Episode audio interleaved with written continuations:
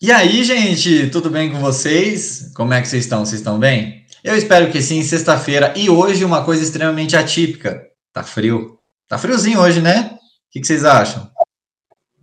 Tá, tá friozinho. Tá Agora para vocês que estão me ouvindo aí, Tony e Paulo. Ah, tá. tá friozinho. Atípico é uma palavra forte, né? A gente mora no Paraná. Todo dia é uma diferença de clima absurda. É verdade. É mais atípico você não começar com o fala, galera. Exato. É verdade, eu comecei diferente. É só para eles pensar que tá em outro podcast, mas. Fala, galera, como é que vocês estão? Tá bom, falei. Exato, pronto. Agora vocês já estão localizados, né? Onde que tá esse podcast. E vocês estão aqui com a gente hoje, sexta-feira. E, pessoal, hoje nós temos um assunto. É... Ah, como que eu vou colocar isso? A gente tem um assunto que se aplica muito na educação, mas melhor do que isso se aplica muito no nosso dia a dia. É, Tuane, se você quiser explanar aí, porque senão eu vou devagar em cima desse assunto aí, para gente direcionar esse assunto. do assunto, né? Ela que manja do assunto dessa vez, ela que trouxe esse tópico para ser discutido. E eu achei, assim, eu até aviso que eu nunca tinha parado para pensar nisso dentro da educação, somente no dia a dia mesmo, nunca tinha direcionado isso para dentro da educação. Eu só estou estudando sobre o assunto, não estou assim expert, mas é com certeza é um assunto super relevante, que é a educação midiática. Eu estou fazendo uma formação do Educamídia, e essa semana é a semana definida pela Unesco de educação é, midiática para combater a desinformação. Né? Inclusive, é, esses conteúdos, né, a educação midiática está prevista também na BNCC, que é a Base Nacional Curricular Comum. Então, todos os professores, desde o ensino fundamental, trabalham ou deveriam trabalhar de alguma forma com isso. O que, que é educação midiática, afinal? É essa capacidade de acessar informações, mas também de analisar e entender o que é uma informação confiável, o que é uma desinformação. O que é muito importante, né? Aliás, esse termo é novo, desinformação. O que é muito importante, porque como nós já conversamos aí em podcasts, temporadas passadas, a gente vive uma infodemia, né? Milhões de informações todo o tempo. Galera, é hora de você pegar o seu dicionário Aurélio, versão 2020, e começar a pesquisar todas as palavras que a Tony disse aí, porque metade delas eu boiei. a gente vai entendendo pelo contexto. Pessoal, mas vamos do início. Da onde eu acho que vem a ideia de educação midiática? Vem do que a gente chama de geração é, alfa, gama, que geração que a gente está agora, Gerson?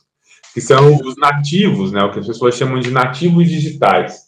A gente muito escuta que todo mundo fala: ah, ah, meu filho ele já sabe mexer no celular melhor que eu, ele tem dois anos. Você coloca um tablet na mão de uma criança, ela consegue acessar a Peppa Pig, nem sei se a Peppa Pig ainda existe.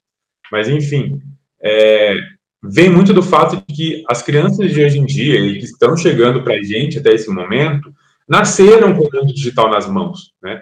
É, na nossa época de, de Tá bom, vou falar na minha época de juventude, porque a do Gustavo não tinha computador ainda. Mas na minha época de juventude, a gente tinha um computador de mesa, um desktop. Então eu não conseguia ter acesso à internet em qualquer lugar e qualquer horário. Muito pelo contrário, eu peguei o finalzinho, assim, literalmente o finalzinho, um, um último ano, do que a gente chamou de internet de escada. Então, se você não fosse extremamente rico, você só tinha acesso à internet no sábado, às duas da tarde, até a segunda-feira, às cinco da manhã. Tá? Então, era maratona. Foi aí que surgiu os primeiros caras que não gostavam de ir para festa, porque só tinha esse horário para ir para internet. Então você vai trocar de ficar na internet jogando mu para ir beber num bar? Não, era absurdo. você jogava mu? Claro que eu jogava mu. Era massa, eu jogava. Não, e isso que, que eu, eu, eu tava escutando o Paulo e a Tony falar, e eu até vou perguntar para vocês, e para quem está ouvindo. Gente, vocês acham que há uns 30 anos atrás, não, eu tenho 30 anos, pera, é, uns 30 anos atrás, é, sei lá, na década de 90, 80, vamos colocar aí, vocês acham que existia essa preocupação? Porque eu estou pensando aqui, porque assim, antes da internet, nós tínhamos pesquisas aonde? Em livros. Livros era uma fonte confiável, não, não sei se, acredito que não deve, não, não, não tinha aquela questão do tipo, não pesquise nesse livro porque é fake news, alguma coisa assim. Acho que não tinha isso, questão de fonte de informações. Não sei se era tão claro isso para a gente. Então vamos lá, a gente tinha o livro, pensando dentro da docência, a gente veio evoluindo, veio. E aí, quando a gente tinha, a gente, por exemplo, eu pelo menos passava um trabalho, passo um trabalho, eu sempre falo sobre fontes, a gente sempre fala assim, gente, não vai pegar qualquer fonte, pega fonte em artigo científico, porque são fontes confiáveis de informação. Então a gente já saiu desse escopo de fontes de livro, a gente entrou dentro da internet, então a gente sempre pesquisava em fontes, em artigos científicos, pensando em questão somente de pesquisa, de trabalhos, enfim. E aí hoje a gente entra dentro dessa geração que o crivo tem que ser ainda maior, porque ainda, antes você tinha um livro, agora daí depois você tinha um Wikipedia e um, e um artigo, e agora você tem uma, uma porrada de coisas, uma porrada de plataformas. Como o Paulo falou, na época da internet escada, a gente tinha um site de busca, né? Tinha uma, uma coisa ou outra, mas em relação a informações, é, a informações mesmo, não era tantos veículos assim, talvez. Hoje a gente tem Instagram, YouTube, Twitter, Facebook e sei lá o que mais que a gente tem aí. Então é muita coisa. Moderno para saber o nome de todas as redes sociais, ele tá idoso para isso. Se eu não me engano, o site de busca chamava KD. Eu KD? Era, isso? Era com K, inclusive, né? E, Meu Deus, muito. E ninguém usava o site de busca para fazer pesquisa. Com relação a, ao, ao que o Gustavo falou sobre não ter fake news em livros, eu não sei, realmente não é da minha época. Dessa vez eu estou falando. Eu também não sei, tô, alguém pode me falar esse tema. Mas eu, eu vou ser muito honesto contigo. Sim, abrindo meu coração. Eu duvido que alguém não inventou um dadinho ou outro para jogar numa, numa pesquisa lá no meio dos livros antigos, que estava lá com uma formulação matemática para resolver e falou: Ah, se eu inverter um sinal aqui, dá certo. Mas por que, que eu vou inverter o sinal? Não sei, mas dá certo, entendeu? Então, sabe, eu duvido que não tenha umas fake news, do mesmo jeito que eu duvido que não tenha fake news em artigo científico até hoje, tá? Eu acho que o artigo científico é sim, talvez, a nossa fonte mais confiável, mas ela não é 100% segura. Então, aí que entra muito do nosso tema de hoje, que é de educação midiática, que é conhecer o saber navegar, o saber encontrar é, conteúdos adequados, é, o saber absorver esses conteúdos e o entender que esses conteúdos podem ou não ser relevantes e eles podem ou não ser verdadeiros. Eu acho que está aí o grande foco, o grande ponto é, da nossa discussão de hoje. É, inclusive, hoje em dia, é, a população em geral conhece esse termo fake news e ele começou a ser usado de forma muito abrangente. Então, é por isso que o ideal é a gente usar desinformação, porque fake news seria algo mais específico, né? E realmente, o que o Paulo falou, né? Hoje a gente fala muito dessa questão de ah, nativo digital, nasce e sabe, a criança já falam que a criança já nasce sabendo, né? Mas ficar batendo o dedo na tela é uma coisa, saber fazer uma pesquisa de verdade, analisar essa informação é outra. Então, o fato de os nossos alunos saberem usar o Instagram não significa que eles sabem, não significa que eles são é, educados nessa questão de é, realmente analisar as informações, né? E tem um, um, detalhe aí, como, eu vou até fazer uma pergunta para vocês, é, qual é a plataforma que vocês mais usam, por exemplo? No meu caso, acredito que eu use mais o Instagram, e fico mais no Instagram do que no YouTube ou Facebook e tal. A, o ponto é, o que tem nessa plataforma que você mais usa? O que tipo de informação você recebe ali? Você recebe informações, é porque ali dentro, agora a gente tem uma mistura da vida das pessoas, com informações, com informações que não são verdadeiras. Então, é muita coisa. E o Instagram, por exemplo, não é um lugar que você consegue muita fonte, às vezes. Às vezes tem uma imagem lá, pum, com uma informação super massa. Mas aí você tem que ter esse crivo. E a informação toda hora. A hora que você aquele negócio de busca que desce, aquele monte de coisa, é muita coisa. YouTube assim, Facebook assim. A grande questão é que eu já vou até falar para vocês antes que eu esqueça, é que reflitam qual que é a plataforma que vocês mais usam e que tipo de conteúdo você está absorvendo ali. Se você é um engenheiro, se você é uma esteticista, se você é alguma coisa, você passa muito tempo ali, ou algum assunto que te interesse muito, adicione coisas ali, informações confiáveis, páginas confiáveis, claro, sempre com crivo e pesquisando, para vocês conseguirem, pelo menos, aproveitar esse tempo. até aproveitar essa mídia como aprendizado, né? Aí vem outra questão, né? O que a gente vê na, nas redes sociais, ou mesmo a pesquisa do Google, é, é, não é, digamos assim, tão limpa assim. Você recebe informações que são preparadas para você receber. O meu Google não é igual ao seu Google, né? Então, é, aliás, vi uma frase esses dias muito interessante: diga-me onde clicas e eu te direi quem és. Porque o que a gente recebe nas redes, ou mesmo os resultados das nossas pesquisas, né? Eu estou falando do Google, porque geralmente é o buscador mais utilizado, ele é resultado de, do que a gente é, é na internet. E o que a gente é na internet vai depender, primeiro, das informações que você coloca lá, né, no seu perfil, das mensagens que você envia, das fotos e tal, do seu comportamento, o que você pesquisa, o que você compra na internet, como você interage com as postagens. E aí é, são os algoritmos que definem o que você vai ver ou não. Porque, como eu estava vendo uma palestra esses dias, né? Não tem como funcionar o, o, o dono do, do Google ou do Facebook colocarem funcionários lá para definir o que, que o Gustavo ou o Paulo vão ver na internet. Então, esses algoritmos são é, uma forma de selecionar o que a gente vai ver ou não. Então, mesmo que você faça uma pesquisa usando os termos que você quer, você vai ter resultados diferentes de outra pessoa, vai ser determinado por diversos fatores, tanto desses padrões como outras coisas mais específicas, de se você está pesquisando pelo computador ou pelo celular, é, em, qual, em que cidade você mora, quais são as coisas mais buscadas na sua região. Então, são diversos fatores que fazem com que a gente viva nessa bolha. E aí, que a Tuane falou casa muito com a semana que a gente se encontra, que é a Semana Nacional de Ciência e Tecnologia, do qual o tema desse ano é inteligência artificial.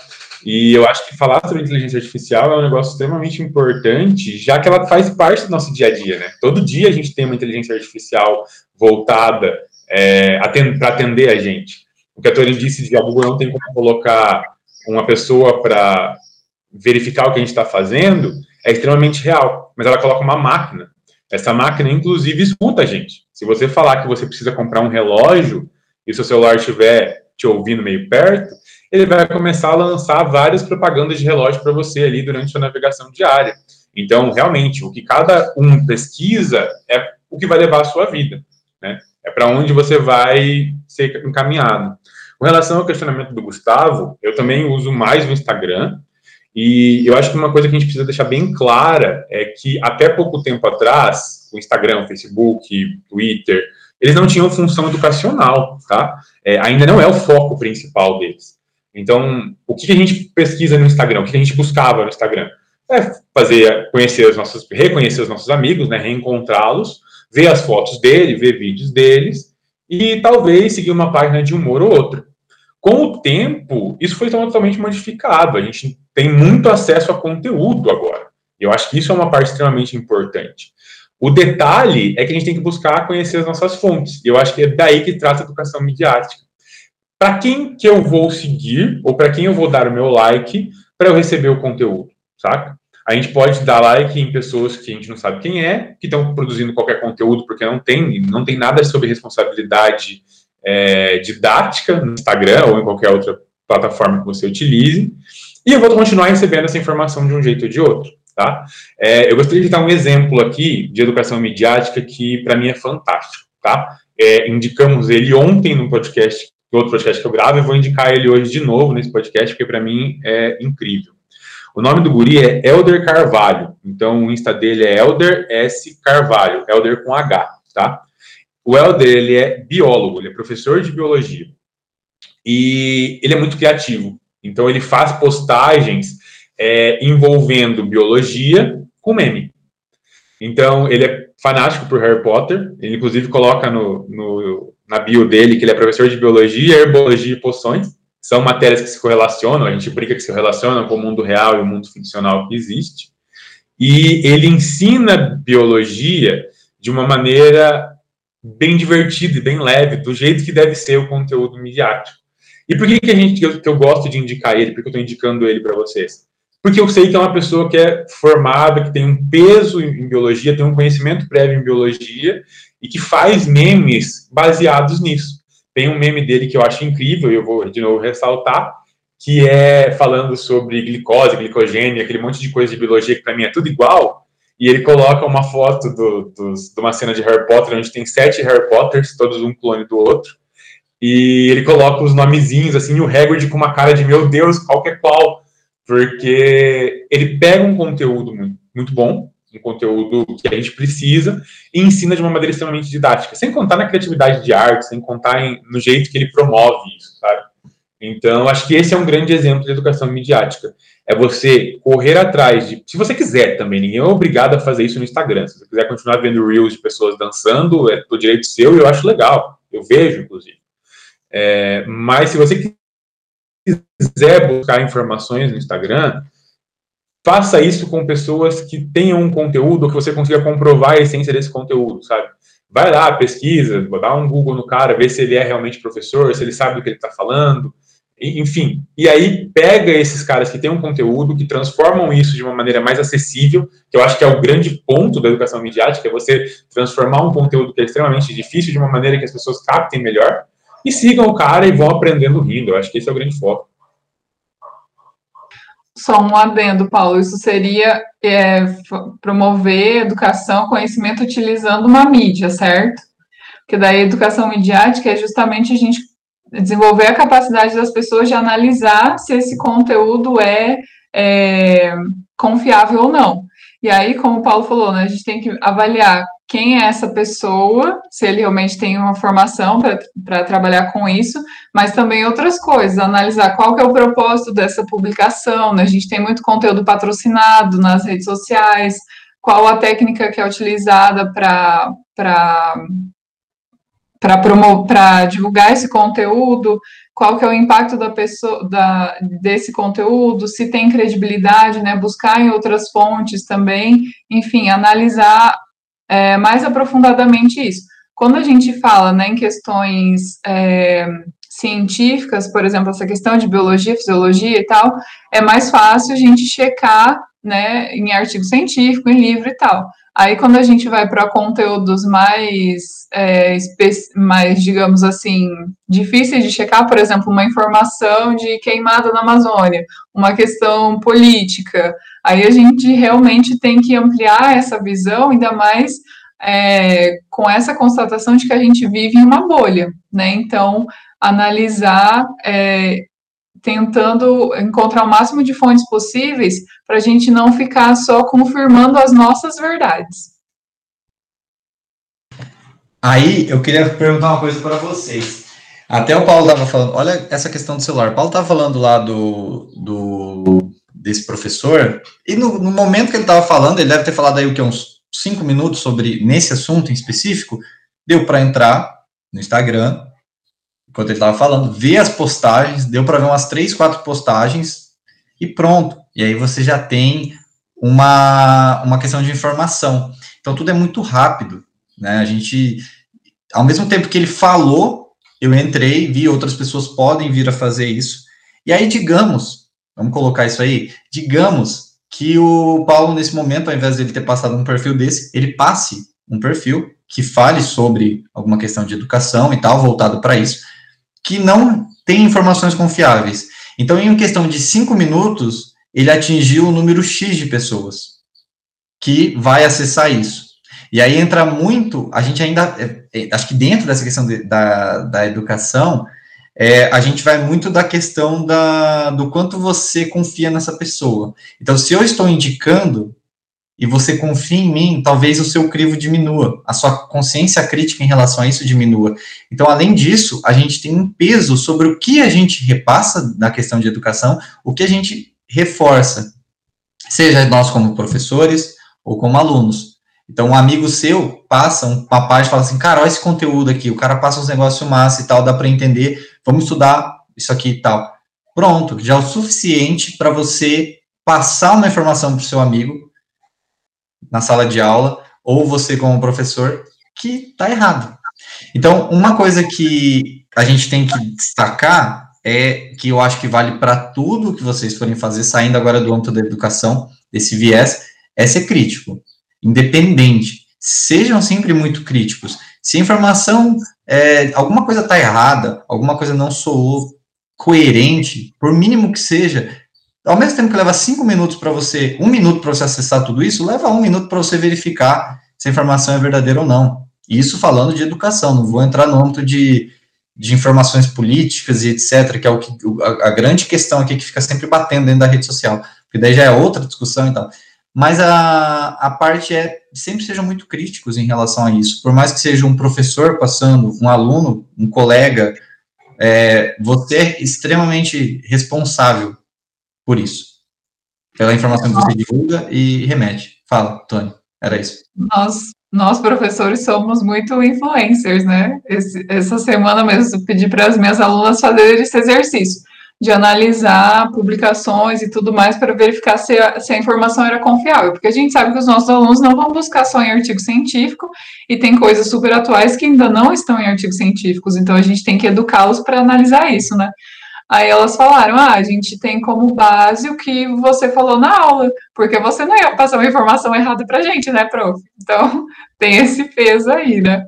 E a gente viu muito dessa questão de desinformação, né, nessa questão do, da pandemia que a gente está vivendo agora, por exemplo, ou aquelas mensagens que a gente recebe no WhatsApp, né, que você vê que é encaminhado umas coisas aleatórias, sei lá, de tomar café para prevenir Covid, coisas super aleatórias, que a gente, é, falando enquanto pessoas que têm esse senso crítico, talvez fique mais fácil. Mas e o restante da população, né? A gente tem é, pessoas que não têm esse conhecimento, por exemplo, falando especificamente do Covid, do que é um vírus.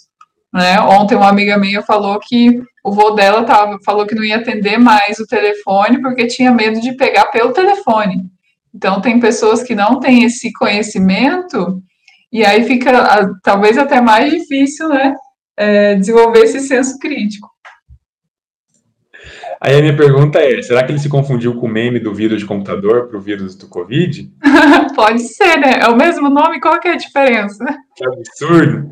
Pessoal, sobre desinformação, existem algumas plataformas que têm tentado é, travar um pouco dessa desinformação ou dessa transmissão de fake news, que nada mais é do que, por exemplo, o Twitter. É, no WhatsApp, a gente pode pegar uma mensagem, chegar um link com uma manchete. É manchete, né? O tipo de reportagem, chama manchete ainda.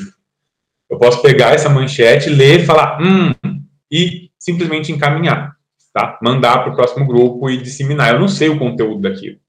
No Twitter isso não é possível. Para você compartilhar uma reportagem, você tem que abrir a manchete primeiro, ler. Obviamente você pode burlar o sistema, ficar lá três minutos e ele vai entender que você leu, mas eu nunca disse isso. E daí sim, ele é liberado para você retweetar. Então, é, é uma ferramenta super efetiva? Claro que não. Mas é uma ferramenta que já tenta ajudar um pouquinho nessa desinformação. Então, eu acho super legal, super da hora. E extremamente importante, tá? Quando a gente está falando de reconhecimento de uma informação verdadeira ou não, a gente está falando, primeiro, de se for para uma pesquisa acadêmica, o seu zero na prova, porque sim, professores têm essa capacidade de discernir da onde ver essas informações, se elas são corretas ou não. É, segundo, de deixar alguém em pânico com uma informação errada. E de terceiro, transformar o vô do, da amiga da Tuane em alguém que não sabe a diferença entre meme e realidade. Então, a gente tem um papel de influenciador muito grande hoje em dia. O número de pessoas que a gente influencia pelas nossas mídias sociais ela varia muito. Tem pessoas que têm 10 seguidores, tem pessoas que têm mil, tem pessoas que têm 10 mil. Mas, de um jeito ou de outro, a gente acaba influenciando alguém. Então, hum, para mim, entender sobre educação midiática não é só saber se a pessoa, se a informação que você está recebendo é certa ou não, mas também ter responsabilidade de não disseminar uma coisa que não é correta.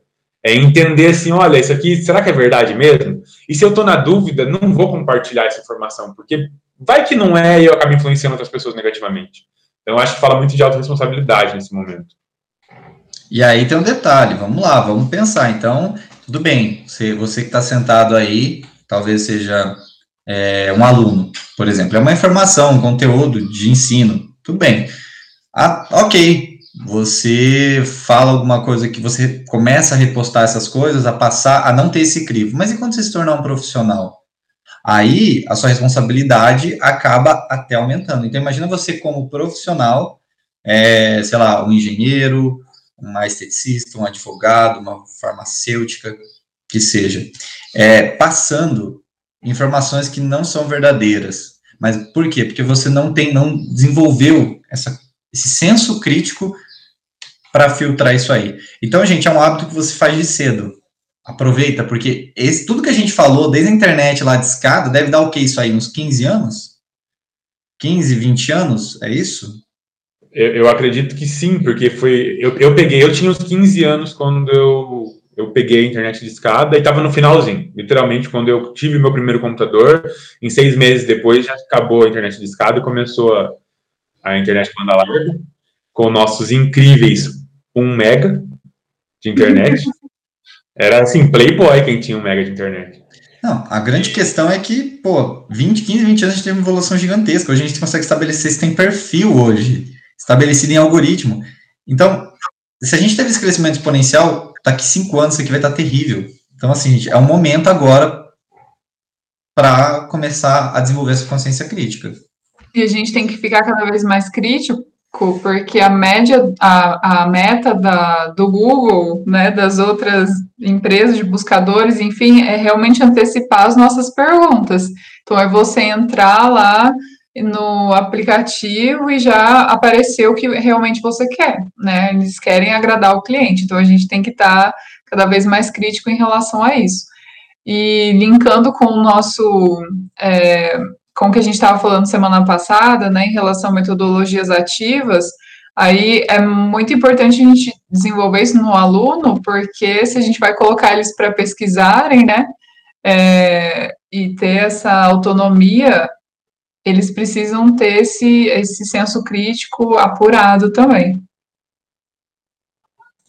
Na realidade, a função da inteligência artificial é ir aprendendo com os seus gostos até que ele saiba mais de você do que você mesmo, né? A gente viu uma reportagem nos nossos estudos daqui que falava que a ideia é que daqui a pouco o, o, Google não vai te dar uma propaganda de um carro se você quiser comprar um carro. Ele vai te dar uma propaganda do carro na sua cor preferida. Então ele vai aprendendo cada vez mais sobre você. E é essa a função dele. E, pessoal, a gente já estourou a nosso prazo, né? A gente já chegou aqui no tempo máximo. Alguém quer finalizar? Eu só queria indicar uma série não é The Office, mas vou fazer, já vou falar The Office para entrar na mente de vocês, que é Black Mirror. Já que está falando de tecnologia, inteligência artificial, gente, é boa. Eu, como não assisto séries, porque há muito tempo da minha vida, eu, tem aquele documentário que eu ainda não assisti, mas meus alunos falaram que é muito bom, o Dilema das Redes, né?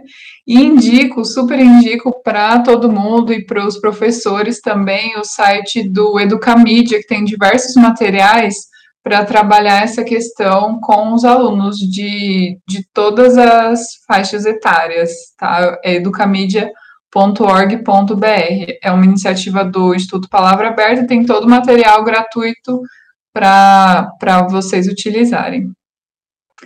Fala, Paulinho. Diversas indicações no dia de hoje, galera. Então, se você está afim de um pouco mais de conhecimento, vai lá no site da Educamídia. Se você está afim de ficar extremamente perdido, confuso, vai assistir Black Mirror, mas é muito bom, eu confesso, concordo com o Gustavo, mas é confuso. E se você está afim de entender um pouquinho sobre a criatividade e um pouco mais de biologia, vai lá no Instagram do Elder, arroba Elder S. Carvalho, e vai tirar suas dúvidas. Pessoal, então, gostaríamos de agradecer imensamente a participação de vocês, a, escutando a gente nessa sexta-feira nublada, relativamente fria, mas que eu gosto muito desse clima. E a gente se despede. Um grande beijo no coração de cada um. Esperamos que tenham uma semana abençoadíssima. E até a próxima. Era para vocês falar tchau.